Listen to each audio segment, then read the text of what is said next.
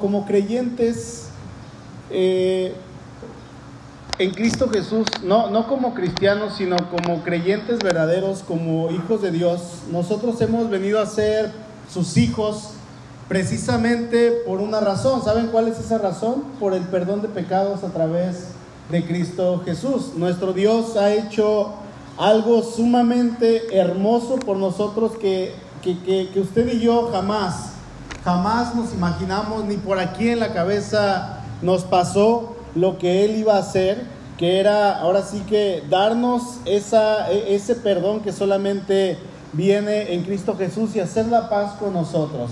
Vamos ahorita a hacer un recorrido por algunos pasajes, como les estaba comentando, que nos tienen que enseñar, o, si ya lo sabemos, hermanos, nos tienen que recordar la manera en que nuestro Dios actúa para nosotros, la manera en que nosotros actuamos y la manera en cómo deberíamos actuar. Así es que vamos a ver tres puntos rápidamente y, entramos de lleno al punto número uno. Es necesario que como iglesia nosotros sepamos que Dios en Cristo nos perdonó total y completamente. Dios en Cristo nos ha perdonado total y completamente. Romanos capítulo 8, si ya están ahí, les pido que lean conmigo, dice el verso 1, ahora pues, ¿cuántas condenaciones hay para los creyentes? Dice, ninguna condenación hay para los que están en Cristo Jesús los que no andan conforme a la carne, sino conforme, a conforme al Espíritu. Y esta, esta no condenación de parte de nuestro Señor es única y exclusivamente por ese perfecto sacrificio de Cristo Jesús que hizo en la cruz por nosotros. Muchas veces, hermanos, no nos entra el 20 y no hemos entendido que en Cristo ya hemos sido perdonados. En Cristo nosotros ya tenemos ese perdón y aun cuando Dios derramó ese completo y total perdón de pecados por nosotros, eh, eh, nosotros vivimos sin entender el mensaje del Evangelio, que es esencial y es sumamente importante que lo entendamos. Este mensaje que es glorioso precisamente consiste en eso, en que nosotros una vez que hemos aceptado a Cristo, y creo que nosotros como creyentes que tenemos esa hambre de aprender de Dios, que todos los días estamos intercediendo, que estamos leyendo, que estamos llevando una vida cristiana, hermanos, hemos aceptado a Cristo en nuestro corazón, debemos de sentir y no solamente sentir, sino vivir ese perdón de Dios en nuestra, en nuestra manera de vivir todos los días de una manera constante. Nuestra vida pecaminosa, ¿dónde quedó? Quedó atrás. Esa ya quedó atrás. Dios nos perdonó, ya no existe esa condenación de parte de Dios para nosotros, sino que ahora somos perdonados. Dios, hermanos, como juez supremo de toda la tierra, Él tiene que desempeñar ese papel de juez precisamente, y el juez hace su trabajo, ¿verdad? Lo que hace Dios es darle a cada quien lo que se merece. Eso es la justicia de parte de nuestro Dios, darle a cada quien lo que se ha ganado. Ahora sí que como dicen por ahí, eh, ¿cómo, se, ¿cómo, se, dice? Con uña y puño, con puño y mugre, algo así, ¿verdad? Lo que cada quien se ha ganado. Vamos buscando Juan capítulo 3, y ahorita que lleguen ahí me indican con un amén. Y fue, fue precisamente esa razón por la cual el Padre envía a su Hijo Cristo Jesús para que tuviera una vida como la tuvo por causa de nosotros. Hermanos, nunca, nunca debemos olvidar la obra que Cristo hizo en la cruz fue por nosotros, fue por usted y fue por mí. Amén. Yo no puedo decir, hermanos, que Cristo murió por todo el mundo, aunque la palabra de Dios dice que Él vino y murió por el mundo, sí, pero yo en lo personal, yo no puedo decir, es que Dios murió por todo el mundo. Yo tendría que decir lo correcto, es decir, es que Cristo murió por mis pecados, porque Él me perdonó a mí. Yo me siento perdonado yo no sé cómo experimentó el perdón Saturnino, cómo lo hizo Flor, cómo lo hizo Toñita. No, yo estoy hablando de mi persona. Sí, yo sé perfectamente que el sacrificio de Cristo es universal, es apto para todo aquel que le quiera aceptar, es válido y está disponible para todo aquel que dice, Señor, yo quiero ser perdonado. Pero cuando yo me doy cuenta de que el sacrificio de Cristo obró en mí cobró efecto en mí, me ha dado vida eterna a mí. Yo me he sentido perdonado, hermanos, yo he entendido el mensaje de la cruz, el mensaje del Evangelio. He entendido que Dios Padre envió a su Hijo a morir por mí. ¿Sí? Es que Dios envió a su Hijo a morir por todos. Sí, claro que sí, pero no todos le van a aceptar. Yo ya le acepté, yo me he sentido perdonados. Yo me he sentido perdonado. Él como juez, hermanos, tiene que juzgar a la tierra, a los habitantes de la tierra. Y es precisamente que antes de que ese tiempo de juicio venga, Él manda a Jesucristo a dar su vida por mí, para que de esta manera, si yo le acepto, yo no sea condenado. Juan capítulo 3, versículo 17. Dice así, porque no envió Dios a su Hijo al mundo para condenar al mundo. Todos, todos no sabemos Juan 3.16. El que no se sepa Juan 3.16, hermanos, dígamelo para que se vaya a la escuelita allá afuera con los niños. ¿Ok? Todos como creyentes nos debemos de saber Juan 3.16 y no todos nos sabemos el 17 y menos el 18 y mucho menos el 19. Pero dice el 17, porque no envió Dios a su Hijo al mundo para condenar al mundo, sino para que el mundo sea salvo por él. El que en él cree no es condenado, pero el que no cree ya ha sido condenado porque no ha creído en el nombre del unigénito Hijo de Dios. Y esta es la condenación, que la luz vino al mundo y los hombres amaron más las tinieblas que la luz porque sus obras eran malas. En aquel día, hermanos, para todos aquellos que le rechazaron, que le rechazan, cuando usted le comparte el Evangelio, cuando usted le dice a una persona, sabes que Cristo murió por ti, ayer hablando con un hermano me decía es que invitamos a la gente a la iglesia y lo primero que nos dicen, te van a sacar dinero, te van a querer quitar tu dinero, te van a lavar el coco y eso es lo que la persona que no tiene a Cristo piensa. Invitamos a alguien a la iglesia y dicen, ¿y me van a pedir el diezmo? Y me van a, quitar de mis pertenencias como si fuéramos ladrones o no sé, si una iglesia ha hecho eso, no todas lo hacen. Pero la persona cuando piensa eso, le decía yo a este hermano, es porque su corazón está en el dinero, porque su corazón está en sus bienes materiales. Y lo primero que piensa es, me van a quitar todas mis pertenencias. No, hermanos. ¿Sí? Esas personas que por ese pretexto, cualquier pretexto que pongan, rechazan al Hijo de Dios, ¿saben qué?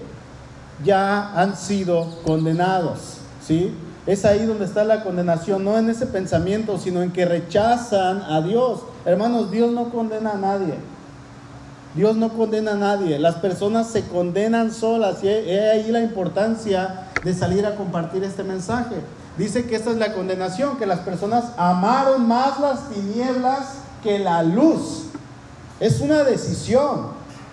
Dios no está condenando a nadie. Ahora vamos a Romanos, por favor, capítulo 5, ahí donde comenzamos, vamos tres capítulos atrás.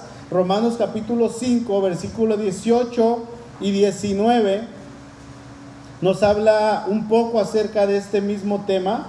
Dice, eh, así que como por la transgresión de uno vino la condenación a todos los hombres, de la misma manera, por la justicia de uno vino a todos los hombres la justificación de vida. Porque así como por la desobediencia de un hombre los muchos fueron constituidos pecadores, así también por la obediencia de uno los muchos serán constituidos justos. La condenación de un hombre obviamente puede ser quitada única y exclusivamente por Cristo Jesús. Cuando nosotros vamos a Cristo, le decimos, Señor, ya no quiero seguir viviendo esa vida de pecado, ya no quiero seguir viviendo en la misma manera en la que he vivido. Quiero, por favor, necesito, ruego que me perdones, me arrepiento de mis pecados. Es cuando viene el perdón de pecados. Es cuando nosotros podemos decir, ahora sí, realmente yo he sido perdonado. ¿Sí? Y es cuando nosotros ahora sí nos convertimos en miembros de la familia de Dios. Amén. Entonces, hermanos, si Cristo le ha perdonado, amén. Si Cristo le ha perdonado, yo le invito a que usted se sienta perdonado, que usted viva como hijo de Dios. Ya no hay condenación para los hijos de Dios, para aquellos que viven conforme al Espíritu y no conforme a la carne Ahora, entrando al punto número dos, es necesario, hermanos, también que como iglesia nosotros sepamos que una vez que hemos sido perdonados, si pecamos, ¿qué viene de parte de Dios? El perdón. Dios nos perdona. Ya no hay condenación. Ya no hay condenación. Hemos sido perdonados de parte nuestro Dios. En Cristo somos totalmente limpios y su sangre nos purifica delante del Padre. Una vez que hemos recibido ese, ese perdón de pecados por medio de Cristo, es de suponerse, hermanos, que como creyentes nosotros ya no practicamos el pecado. Es muy diferente el pecar ocasionalmente a ya no practicarlo. Amén. Eso es algo que nosotros ya lo sabemos. Eso es algo que se nos ha enseñado, que se ha predicado aquí en la iglesia, que no solamente lo he predicado yo, sino lo, han predicado cualquier hermano que se para aquí arriba casi siempre va a decir, hermanos, el creyente ya no peca como antes lo hacía, ya no practica el pecado, ¿verdad? Ya no debe de ser un estilo de vida para nosotros así como lo llevábamos antes. Ahora yo, hermano, si es que llego a pecar, yo sé que tengo a un perfecto abogado en los cielos que intercede por mí. Voy pidiéndoles que vayan abriendo su Biblia ahí en la primera carta de Juan.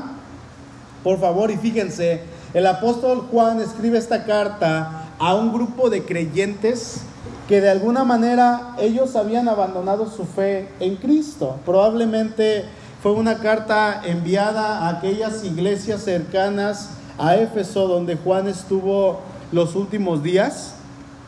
¿Sí? Estos hermanos ya conocían de Cristo, estos hermanos eh, ya habían experimentado el perdón de sus pecados, ellos sabían quién era el Señor, pero ellos eh, corrían el riesgo de alejarse de Dios, ya que dentro de la iglesia había unos falsos maestros que estaban trayendo falsas doctrinas a la iglesia y ellos como miembros del cuerpo de Cristo, hermanos, ya habían sido perdonados por completo. Sin embargo, se estaban alejando. Sin embargo, algunos estaban pecando y esos pecados los estaban condenando a ellos mismos. Y yo quiero hacerles una pregunta. Hermano, ¿usted como cristiano puede pecar? Contésteme así un sí o un no. Sí, por supuesto que sí podemos pecar. Que no debemos hacerlo, eso es otra cosa. ¿Verdad? Eso es algo completamente diferente. Sí podemos pecar, pero quiero resaltar esto. El creyente, hermanos, peca ocasionalmente. Si usted es un creyente que peca constantemente, ahí hay un problema. Tiene que ir con el Señor inmediatamente inmediatamente decirle, Señor, ¿sabes qué? Estoy pecando mucho.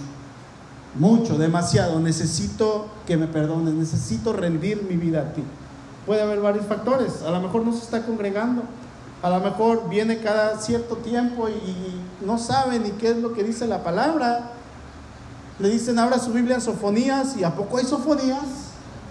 no ora, no lee la Biblia en casa, no tiene una vida de comunión. Todos esos factores son factores que nos llevan a pecar y a pecar. Ahora como creyentes el pecado no es una práctica constante como lo hacíamos antes. Entonces, cuando pecamos, ese pecado que ahora cometemos estando ya en Cristo, debemos de entender que ese pecado ya no nos condena. No nos puede mandar al infierno. Amén. Ese pecado ya no nos va a decir, ahora por pecador te vas al infierno. Porque Dios estaría jugando así de que ahora te doy la salvación, ahora te la quito, ahora te la doy, ahora te la quito. Te arrepentiste, te la quito. No te arrepentiste de corazón, bueno, pues te la quito nuevamente. No, no es un juego, hermanos. No es un juego. Ese pecado ya no nos condena al infierno. ¿sí? Debemos de entender eso. ¿Por qué? Porque cualquier pecado que usted llegue a cometer, hermano, el Señor le perdona. No hay ningún pecado, dígale a su vecino, ningún pecado. No hay ningún pecado, hermano, que pueda a usted separarlo del amor de Cristo. ¿Sabe por qué? Porque somos miembros de su familia, somos sus hijos, somos miembros de su cuerpo. Es por eso que cuando pecamos nosotros tenemos que ir inmediatamente con el Señor y confesarle aquello que hicimos sin pensarlo. ¿Sí? sin pensarlo. Inmediatamente voy con el Señor. Ahora, si en este momento usted se está acordando de alguno de esos pecados que no le ha entregado al Señor, es momento, hermanos, de, entregárselos. Es momento de ir con el Señor y entregárselos. Deje de jugar con la santidad, porque con la santidad no se juega. Con eso no se juega, con Dios no se juega. Primera de Juan capítulo 1 versículo 9. Si confesamos nuestros pecados, Él es fiel y justo para perdonar nuestros pecados y limpiarnos de toda maldad. Nuestro Dios es, que dice el versículo? Fiel y justo para perdonarnos de toda maldad. Pero, hermanos, la condición es la confesión. Tiene que haber una confesión de parte de nosotros, cosa que a muchos de los que estamos aquí, sin temor a equivocarme, nos cuesta mucho trabajo. No somos capaces de confesar. Y en eso, eso, hermanos, en un momento nos va a llevar al tercer punto, ¿sí? Pero hermanos, es necesario que aceptemos que pecamos, porque pecamos. Y cuando lo aceptemos, es necesario que lo confesemos. Muchas veces somos necios, somos muy, muy tercos, en, no querer aceptar que nos equivocamos y ese orgullo nos va a llevar a no confesar nuestros pecados. Versículo 10 dice, si decimos que no hemos pecado, es que yo no pequé, es que yo no hice eso, es que yo no fui. Es que Señor fue sin querer, sí, pero pecaste, dile que pecaste. Y no queremos, ¿por qué? Porque nuestro orgullo nos gana. Dice, si decimos que no hemos pecado, le hacemos a Él mentiroso y su palabra no está en nosotros. Debemos tener cuidado porque un corazón necio y obstinado, rebelde, refleja que su palabra no está en nosotros. No necesariamente que no seamos salvos, sino que su palabra no está en nosotros. Y si la palabra de Dios, hermanos, no está en nosotros, obviamente eso nos va a llevar a pecar y a vivir pecando y a fallar y a fracasar en nuestra vida espiritual. ¿sí? Es precisamente lo que nosotros queremos evitar, porque ahora estamos en Cristo, somos nuevas criaturas, estamos viviendo una vida ya en el Señor. Ahora, acompáñenme al capítulo 2, allá adelantito, un versículo adelante, dice el verso 1, hijitos míos, estas cosas les escribo para que no pequen. Y si alguno hubiere pecado, ¿qué dice? Abogado abogado tenemos para con el Padre a Jesucristo el justo. Hijitos, nos dice nuestro Señor, no pequen. Ya son nacidos de nuevo, no pequen.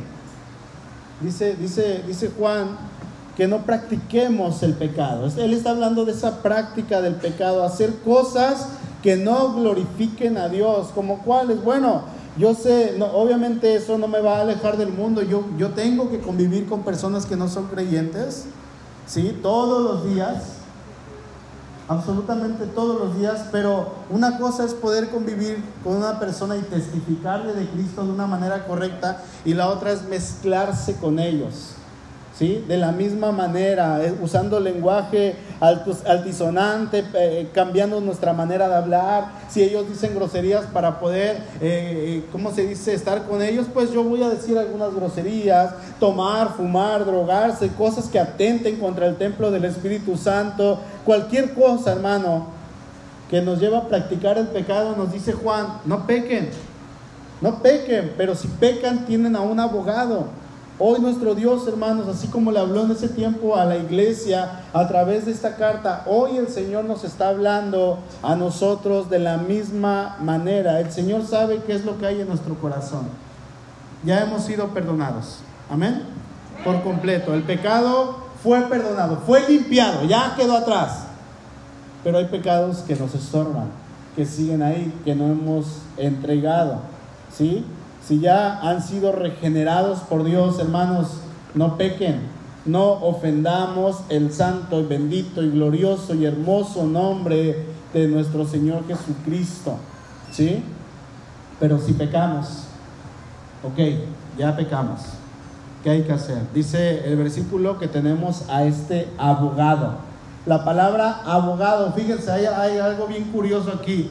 El apóstol Juan usa una palabra que nosotros ya conocemos cuando él dice abogado. Él usa la palabra paracletos. ¿Se acuerdan para quién es esta palabra? La hemos visto uh, muchísimas veces. Paracletos la usa Jesús cuando dice, yo me voy, pero no los voy a dejar huérfanos, les voy a enviar el paracletos. Está hablando del Espíritu Santo. Esta palabra, hermanos, Juan la usa para decir que tenemos a alguien que nos consuela, a alguien que intercede por nosotros. Él usa para decir esta palabra para decir que Jesús está intercediendo por nosotros delante del Padre, así como el Espíritu Santo intercede por nosotros con el Padre, Cristo lo hace de la misma manera. Tenemos al Paracletos, qué bendición tenemos tan tremenda. Qué bendición tan hermosa. Fíjense, hermano, la intercesión de Cristo es inseparable de la consolación y de la obra del Espíritu Santo en nosotros. ¿Sí? Hasta aquí vamos bien. ¿Vamos muy bien? ¿Qué puntos llevamos? Bueno, tenemos el perdón total de pecados por Dios a través de Cristo. Esa es una. Si pecamos, debemos recordar que Dios nos perdona en el momento en que nosotros confesemos ese pecado. Y entramos al punto número tres. Es necesario, hermanos, también que como iglesia sepamos, fíjense, esto es muy importante, que cuando nosotros pedimos perdón, entendamos, entendamos que ese perdón de Dios lo vamos a recibir, que somos perdonados por Dios. Es muy importante. En otras palabras, hermano, acepta el perdón de Dios. Acéptalo. Y es que, fíjate, fíjate que uno de los más grandes problemas, o yo me atrevería a decir, más grandes pecados de la iglesia es la falta de la aceptación del perdón de Dios, esa culpa que nos invade en todo tiempo y que no nos permite avanzar en nuestra vida, nos estanca, nos deja inmóviles en la fe. Nos quedamos ahí sin poder movernos. Voy a pedirles que busquen Éxodo, ahí en su Biblia capítulo 32.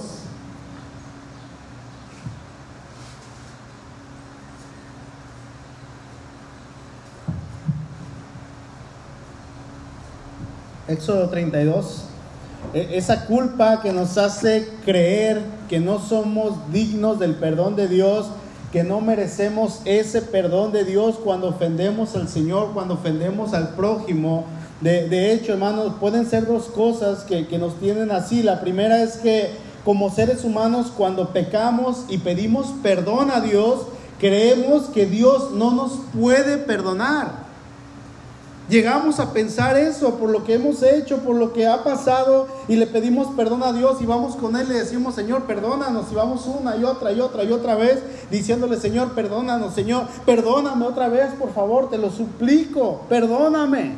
Y saben qué, hermanos, el Señor ya nos ha perdonado porque su palabra lo dice. Si su palabra no lo dijera, pues no nos ha perdonado para nada, absolutamente. Ahora, ¿qué acaso Dios no puede perdonar algo? Dios puede perdonar todo. Si Dios no pudiera perdonar algo, estaríamos diciendo, hermanos, que Dios no puede hacer una cosa. Y la segunda cosa que nos tiene así, la segunda eh, pues característica es que eh, eh, a veces estamos en una santidad con el Señor, estamos bien con el Señor, estamos en una relación con Dios y cuando vemos que alguien más peca, en ocasiones cometemos el error de pensar que Dios no puede perdonar a esa persona. Y lo juzgamos y nos ponemos en el lugar de Dios. ¿Ya están ahí en Éxodo 32? Ok, estoy buscando un versículo aquí que me falta. Fíjense que en Éxodo 32 vamos a leer una historia en la cual pasa un acontecimiento así como eh, como siempre, el pueblo de Dios peca. Y ahora aquí el que, el que interviene en esta historia es Moisés. Mi buen amigo Moy le decía a un compañero del seminario y una vez le pregunté, ¿por qué le dices mi buen amigo Moy? Es que no puedo pronunciar Moisés, decía. Entonces me da pena cuando digo Moisés, mejor le digo Moy. Y aquí el que intercede es, es Moisés, este hombre de Dios que, que está ante el pueblo. Pero fíjense cómo actúa. Dice el versículo 1, viendo el pueblo que Moisés tardaba en descender del monte, se acercaron entonces a Aarón y le dijeron, levántate, haznos dioses que vayan delante de nosotros, porque a este Moisés, el varón que nos sacó de la tierra de Egipto, no sabemos qué le haya acontecido. Y Aarón les dijo, apartad los arcillos de oro que están en las orejas de vuestras mujeres, de vuestros hijos y de vuestras hijas, y traédmelos. Entonces todo el pueblo apartó los arcillos de oro que tenían en sus orejas y los trajeron a Aarón. Y él los tomó de las manos de ellos y les dio forma con buril e hizo de ello un becerro de fundición. Entonces dijeron, Israel, estos son tus dioses que te sacaron de la tierra de Egipto. Y viendo esto Aarón, edificó un altar delante del becerro y pregonó a Aarón y dijo, mañana será fiesta para Jehová. Y al día siguiente madrugaron y ofrecieron holocaustos y presentaron ofrendas de paz y se sentó el pueblo a comer y a beber y se levantó a regocijarse. Qué tremenda historia. Ciertamente es una historia terrible. Lo que estamos leyendo, hermanos, algunos dirían, esto es sacrilegio contra Dios y algunos de, nosotros podríamos pensar, esto que el pueblo de Dios hizo es algo digno de muerte. Versículo 7.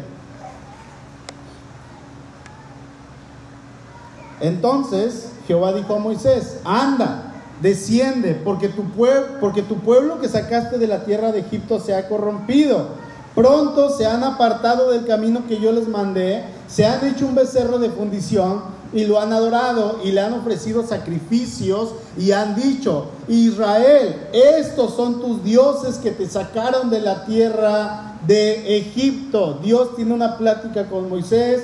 Moisés baja del monte con las tablas en su mano, hechas por el mismo dedo de Dios y él va descendiendo del monte, dice el verso 15, y volvió Moisés y descendió del monte, trayendo en sus manos las dos tablas del testimonio, las tablas escritas por ambos lados, de uno y otro lado estaban escritas, y las tablas eran obra de Dios y la escritura era escritura de Dios grabada sobre las tablas. Fíjense, Moisés baja del monte después de estar allá arriba 40 días, y fíjense, solamente bastó un mes y diez días para que el pueblo se corrompiera.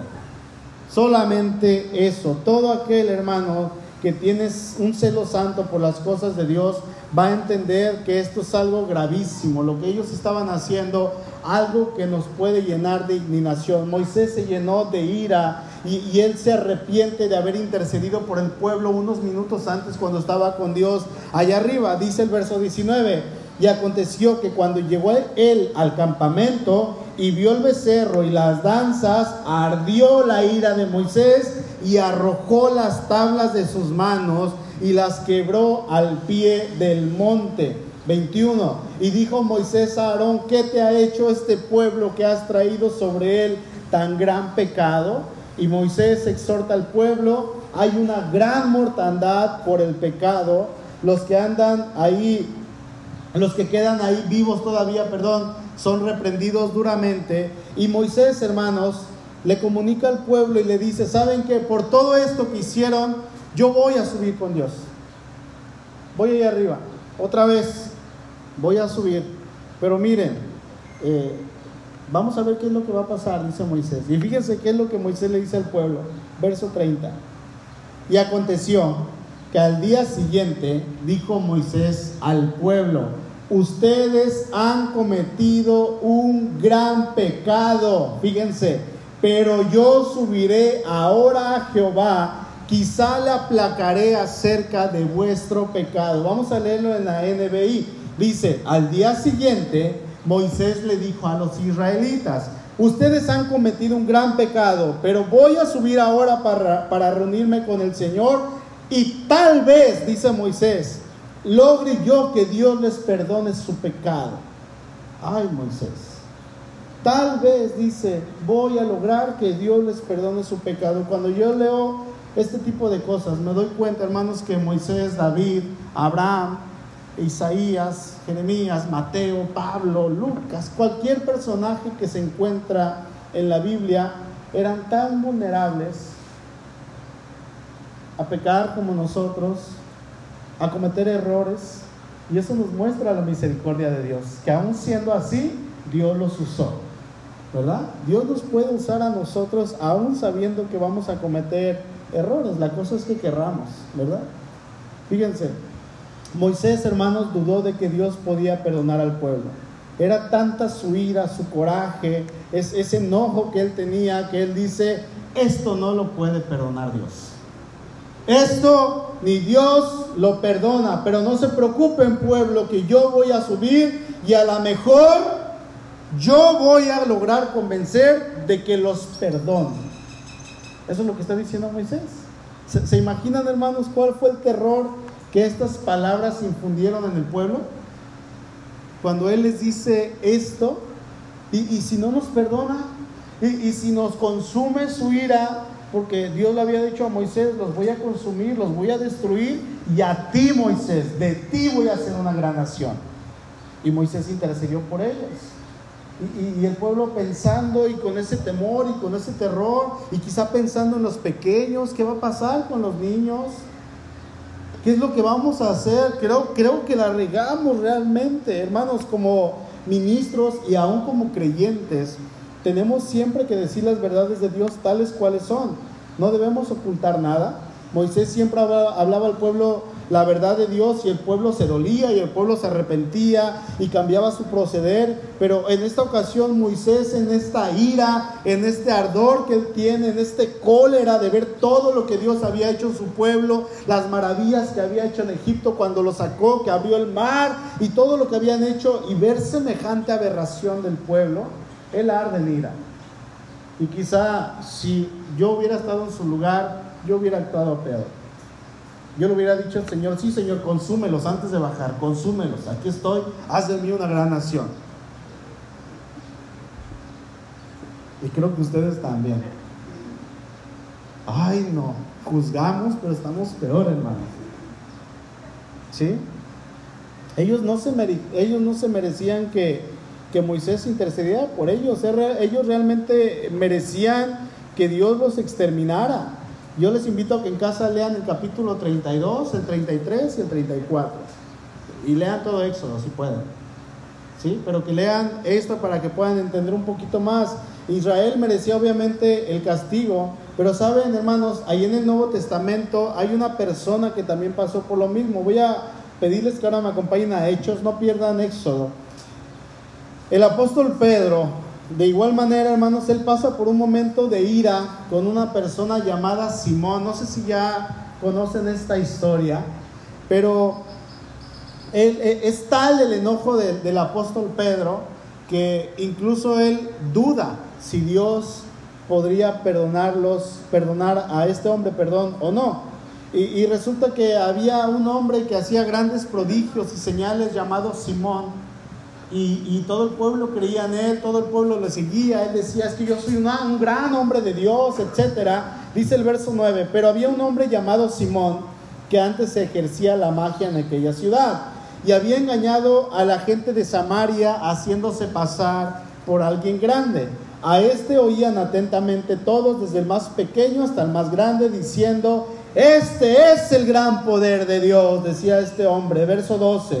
Pero cuando creyeron a Felipe, que anunciaba el Evangelio del reino de Dios y el nombre de Jesucristo, se bautizaban hombres y mujeres. También creyó Simón mismo y habiéndose bautizado estaba siempre con Felipe y viendo las señales y grandes maravillas que hacían, estaba atónito porque este hombre era un farsante. Este hombre era una persona que no hacía las cosas bien y todo lo hacía con trucos y con eh, más trucos y la gente se sorprendía. Cuando los apóstoles, dice el 14, que estaban en Jerusalén, oyeron que Samaria había recibido la palabra de Dios, enviaron allá a Pedro y a Juan. Viene Pedro, viene Juan y a través de ellos el Espíritu Santo viene y resulta que lo que hacía Felipe no fue lo único No, la ciudad seguía recibiendo milagros y milagros de parte de estos hombres de Dios. Dice el verso 17, entonces les imponían las manos y recibían el Espíritu Santo. Cuando vio Simón que por la imposición de las manos de los apóstoles se daba el Espíritu Santo, ¿qué hizo? Les ofreció dinero y de aquí surge un término llamado la simonía aquellos que predican el Evangelio y que roban dinero desde el altar, desde el púlpito, están practicando la simonía. ¿Sí? Así se le conoce a este término. Verso 19, diciendo, denme también a mí este poder para que cualquiera a quien yo impusiere las manos reciba el Espíritu Santo. Entonces Pedro le dijo, tu dinero perezca contigo porque has pensado que el don de Dios se obtiene con dinero no tienes tu parte ni suerte en este asunto, porque tu corazón no es recto delante de Dios. Arrepiéntete pues de esta tu maldad y ruega a Dios si quizá te sea perdonado el pensamiento de tu corazón. Obviamente, hermanos, podríamos alegar a favor de Simón era un creyente nuevo, era un bebé en la fe, él no sabía lo que estaba pasando, él no conocía el contexto del Evangelio, él no sabía acerca de Jesús ni lo que había pasado en Jerusalén. Él, era un bebé en Cristo. ¿Sí? Era una persona que acababa de nacer, necesitaba crecer. Y obviamente Pedro hace lo correcto, Pedro lo reprende duramente y eso es bueno y eso es aceptable. Pero fíjense hermanos, al igual que, que Moisés, Pedro le dice a este hombre, ruega a Dios, quizá Él te perdone, quizá. No sé si te va a perdonar. ¿Qué estaba diciendo Pedro? A lo mejor Dios no te perdona. Y quiero hacer una pregunta, hermanos, ¿acaso Dios no puede perdonar algún pecado? Dice que es la blasfemia contra el Espíritu Santo, pero es otro tema que ya tocamos y ya vimos ¿Contra quién es este no perdón? Es contra los no creyentes. ¿Sí? Para el creyente dice Romanos 8, ahora pues ninguna condenación hay, ¿verdad? ¿Acaso Dios, hermanos, se rebaja tan bajo para actuar como uno de nosotros? ¿Saben de dónde viene este tipo de pensamientos como el que tuvo eh, el apóstol Pedro y como el que tuvo Moisés? Vienen de un corazón que actúa y piensa de esta manera. Sí, hermanos, Dios me ha hecho su hijo, me ha perdonado todos los pecados y en ese todos los pecados, ¿saben cuáles pecados van incluidos? Todos, pasados, presentes y futuros. Ya fui perdonado por Dios, ahora Dios me capacita para decir que en mí sí en mí no hay condenación. Es por eso que en este texto que leímos hace un momento, Romanos 8.1, dice claramente, ninguna condenación hay para los que están en Cristo Jesús. Aquellos que no andan conforme a la carne, sino conforme al Espíritu. Y es que mis amados hermanos, nosotros que hemos nacido de nuevos, es de suponerse que ya no andamos conforme a la carne Decía, decía un hermano, ya no andas en la carnota, ya no andamos en la carne, debemos andar en el espíritu. Y eso nos lleva otra vez a no practicar el pecado. Pero si lo cometemos, veíamos hace ratito, tenemos la total libertad para ir con Dios y declararle ese pecado que yo cometí. Y debemos recordar que sea cualquier pecado, hermano, sea cualquier pecado, ya no me condena ya no me condena, pero sí me aleja de Dios. Eso es diferente. Me aleja completamente de Dios. Hace que mi relación con Dios se vea afectada. Entonces pasan dos cosas. O yo no voy con Dios y no confieso mi pecado, lo cual me va a llevar a vivir en pecado constante, una tras otra, y le voy a ir aumentando a la deuda de pecados personales que ya no me condenan. O pido perdón a Dios, voy con el Señor y resulta, hermanos, que yo no me siento perdonado. Aunque ya fui y le confesé mi pecado. ¿Sí? Resulta que en mi corazón está ese sentir de que Dios no me ha perdonado, lo que me lleva a pedirle perdón una y otra y otra y otra y otra vez por el mismo asunto. ¿Sí?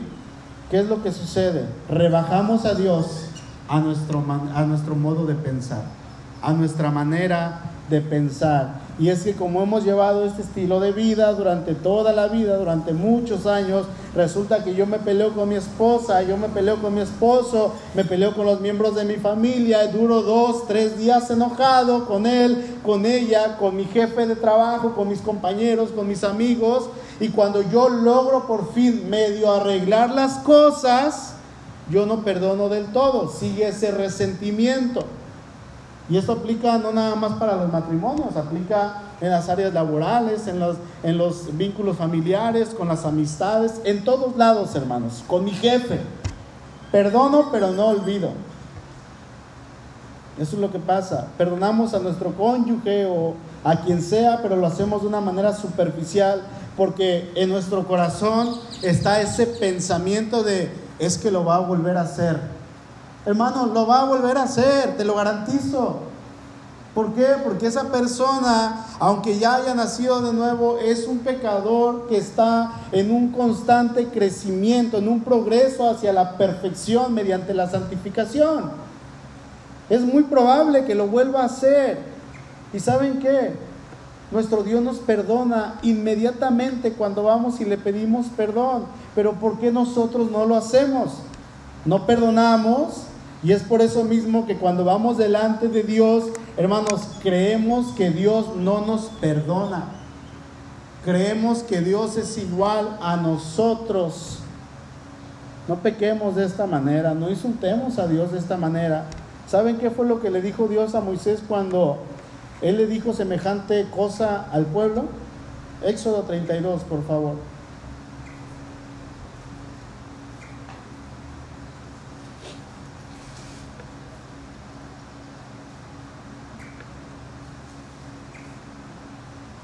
Dice el verso 31. Entonces volvió Moisés a Jehová y dijo, te ruego, pues, te ruego, pues este pueblo ha cometido un gran pecado, porque se hicieron dioses de oro, que perdones ahora su pecado, y si no, raeme hoy de tu libro que has escrito. Y Jehová respondió a Moisés, al que pecare contra mí, a este raeré yo de mi libro. Verso 35. Y Jehová hirió al pueblo porque habían hecho el becerro que formó a Aarón. Hermanos, Dios se encargó de aquellos que habían pecado contra él. El Señor se encargó. Dios nunca dijo que, los, que no los iba a perdonar. Moisés lo dijo. A lo mejor voy a lograr hacer que Dios los perdone. Él dijo que ellos no merecían el perdón, que lo que habían hecho, Él no lo podía perdonar. No, hermanos, cuando vio Dios, hermanos, que ellos habían arrepentido, Él renovó el pacto. Vamos al capítulo 34. Dios llama a Moisés nuevamente y le dice ahí en el verso 1, y Jehová dijo a Moisés, alízate dos tablas de piedra como las primeras y escribiré sobre ellas, las, sobre esas tablas, las palabras que estaban en las tablas primeras que quebraste. ¿Saben qué hizo Dios? Dios perdonó. Dios restauró, renovó el pacto. No es lo que Moisés haya dicho, no es lo que Pedro haya dicho, es lo que Dios ha dicho en su palabra. Hermanos, Moisés se puede equivocar y lo tenemos registrado. Pedro se puede equivocar y ¿saben qué? Lo tenemos registrado, pero Dios no se equivoca. Amén. Él no se equivoca. Concluyo. Dios no es como nosotros. Recordemos que hemos recibido el total y absoluto perdón de Dios en nuestra vida. Hermano, ya no hay condenación. No hay nada, absolutamente nada que me pueda separar del amor de Dios. Busquen Romanos 8. No hay un solo pecado que yo como su hijo haga que yo pierda mi salvación. No lo hay, no hay ni uno solo. Nada, hermanos. Es por eso que en este mismo capítulo, cuando Pablo dice, ninguna condenación hay, al final del capítulo, en el capítulo 8, verso 35, dice, ¿quién nos separará del amor de Cristo? tribulación o angustia o persecución o hambre o desnudez o peligro o espada. Verso 38, por lo cual estoy seguro, dice, fíjense, de que ni la muerte, ni los ángeles, ni la vida, ni principados, ni potestades, ni lo presente, ni lo porvenir, ni lo alto, ni lo profundo, ni ninguna otra cosa creada nos podrá separar del amor de Dios que es en Cristo Jesús, Señor nuestro. Hermanos, eso es por el hecho de que Cristo pagó en aquella cruz. Eso es lo que Él ocasionó. Hermanos, fue más que suficiente para pagar nuestros, nuestros pecados pasados, presentes y aún los que todavía no cometemos. Dios ya los perdonó, ¿sabían? Dios ya sabe que voy a pecar en 15 años. Bueno, ese pecado ya está perdonado. Qué bendición. Qué hermoso es nuestro Dios. Ahora, el hecho de que seamos perdonados en Cristo, eso no va a hacer que jamás pequemos nuevamente. Seguimos en este camino de la santificación. Dice Filipenses 1.6, estoy seguro de que Dios, quien comenzó la buena obra en ustedes, la continuará hasta que quede completamente terminada el día que Cristo Jesús vuelva. Eso nos habla de un crecimiento progresivo en el cual usted y yo como hijos de Dios debemos caminar todos los días. ¿sí? Si pecamos, ok, no debemos olvidar que tenemos a este perfecto abogado que intercede por nosotros y nos apoya y nos cuida y nos consuela. Se llama Jesucristo. Y por último, sepamos que cuando venimos con este abogado para que interceda por nosotros, Dios nos perdona. ¿Sí? Dios nos perdona. Mira a Jesucristo y Jesucristo le dice al Padre, Padre, yo ya pagué por Beto. Mi sangre lo limpió, mi sangre lo justificó, mi sangre lo santificó. Entonces Dios voltea a verme y ve en mí a Cristo Jesús y dice, oh, sí es cierto, sí es cierto y Él me perdona genuinamente. Y el hecho, hermanos, de que yo no perdone, el hecho de que yo actúe guardando rencor, para con mi esposa, con mi esposo, mis hijos, mis padres, mis amigos, mi familia, mi jefe, para con quien sea. El hecho de que yo sea un necio, un terco de corazón, no quiere decir que Dios es igual que yo. No lo rebajemos de una manera tan horrible. Eso es lo que Satanás quiere, que nosotros pensemos, que sintamos que no merecemos el perdón de Dios. Por eso la Biblia lo llama el acusador porque Él está acusando y ahí está constantemente diciendo es que tú no mereces el perdón de Dios. ¿De veras crees que eres su hijo? ¿De veras crees que Dios te puede perdonar eso que hiciste? Hace algunos años atrás, ya bastantes años, cometí un pecado y, yo me sentía tan sucio, sucio, sucio en mí. Y fui con el Señor y llorando con lágrimas le dije, Señor, perdóname, perdóname. Y yo recuerdo que le abrí mi corazón y lloré delante de él y abrí la Biblia así con, el dedo. Y, y, mi dedo cayó ahí en Juan, capítulo 8, no está en pantalla, se los leo. Y exactamente cayó en el verso 11 del Evangelio de Juan terminando, estaba todavía con las lágrimas en los ojos y, leí exactamente donde dice, ni yo te condeno, vete y no peques más. Híjole hermanos, comencé a llorar nuevamente y le dije, gracias Dios, gracias porque me perdonaste, gracias porque yo no soy digno, sin embargo me estás perdonando, gracias.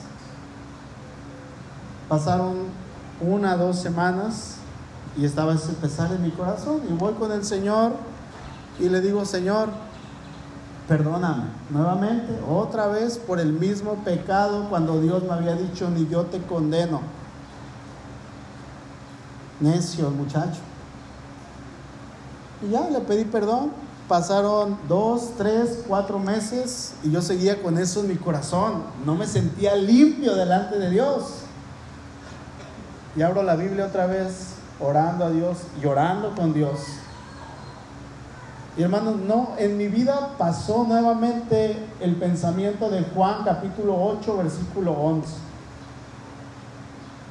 Y otra vez abro la Biblia Y resulta que mi Biblia se abre en Juan capítulo 8, versículo 11, en la segunda parte. Y mis ojos se van directamente ahí y me dice el Señor, ni yo te condeno. Vete y no peques más, entiéndelo. No seas necio. Y acepté el perdón de Dios. Hermanos, nuestro Dios no es como nosotros.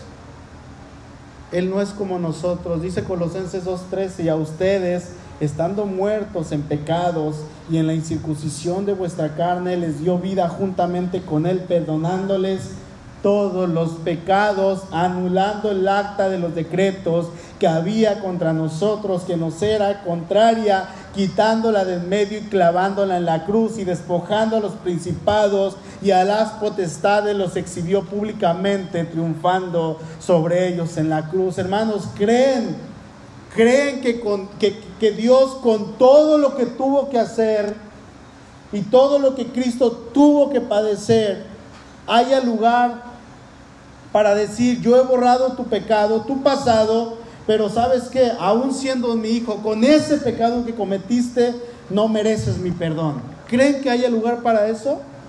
No, mis amados. El precio fue bastante caro para que el, Señor se ande con niñerías y con tonterías. Él no se va a andar con esas tonterías. Recordemos que nuestro Dios nos perdona, pero cuando pequemos y hayamos ofendido a alguien, y si no lo perdonamos, sino que guardamos ese rencor, les voy a decir algo. No podemos ir ante la presencia de Dios esperando que Él nos perdone. No se puede. Dice Mateo 6, 14, y termino con este verso. Porque si perdonan a los hombres sus ofensas, los perdonará también a vosotros vuestro Padre Celestial. Mas si no perdonan a los hombres sus ofensas, tampoco vuestro Padre os perdonará vuestras ofensas.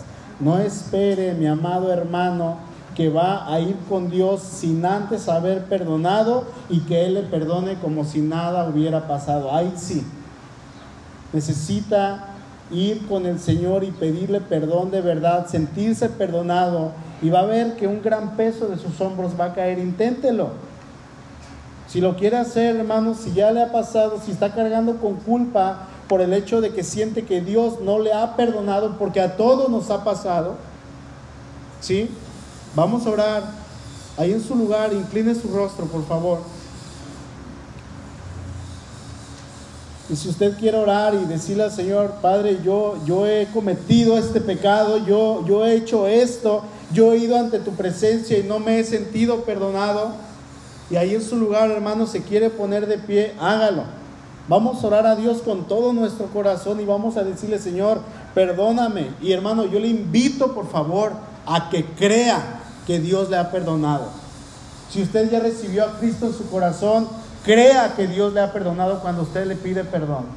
Ya no se condene, no hay condenación, dice.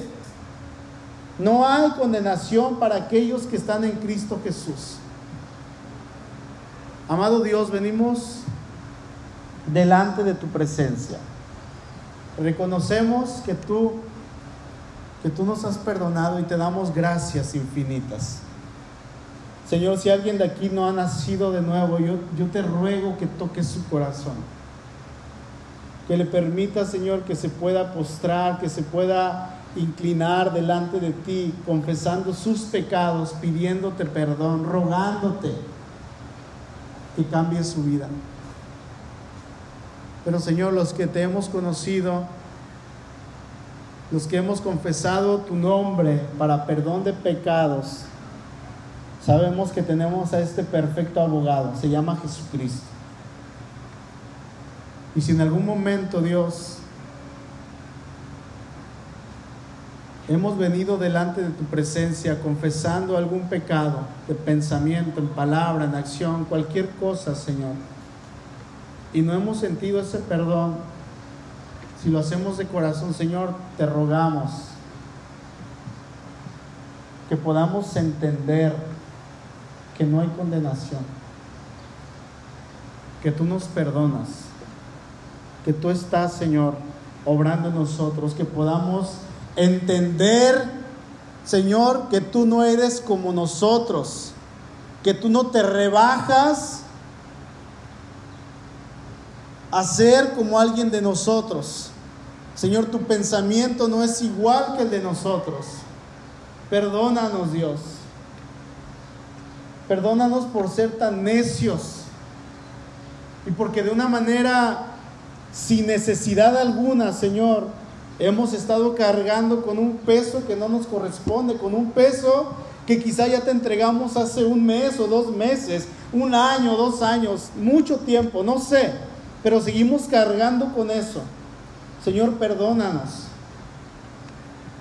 y ayúdanos a aceptar tu perdón, incluso si no lo sentimos. No permitas, Dios, que eso nos detenga, porque eso nos frena, eso nos estanca en la fe, eso nos hace que no podamos ir ante tu presencia porque nos sentimos sucios, nos sentimos indignos cuando tú ya nos has dignificado en Cristo Jesús. Gracias Dios por tu palabra, que es hermosa, es preciosa. Sigue orando, hermano. Si ahí en tu lugar hay algo, cualquier cosa, cualquier cosa, que tú ya le entregaste al Señor y no te sientas perdonado, yo te invito a que tomes el perdón del Señor. En esta mañana Él te lo está ofreciendo. En esta mañana Él te está diciendo, yo te perdono, no hay condenación, no te preocupes, vamos a salir adelante. Vamos hacia adelante, vamos hacia la meta. Tu meta es Cristo, nos dice el Señor. Aquí estamos, Señor. Somos tu iglesia y en este momento recibimos tu perdón. Gracias por Cristo Jesús. Gracias Dios. Amén.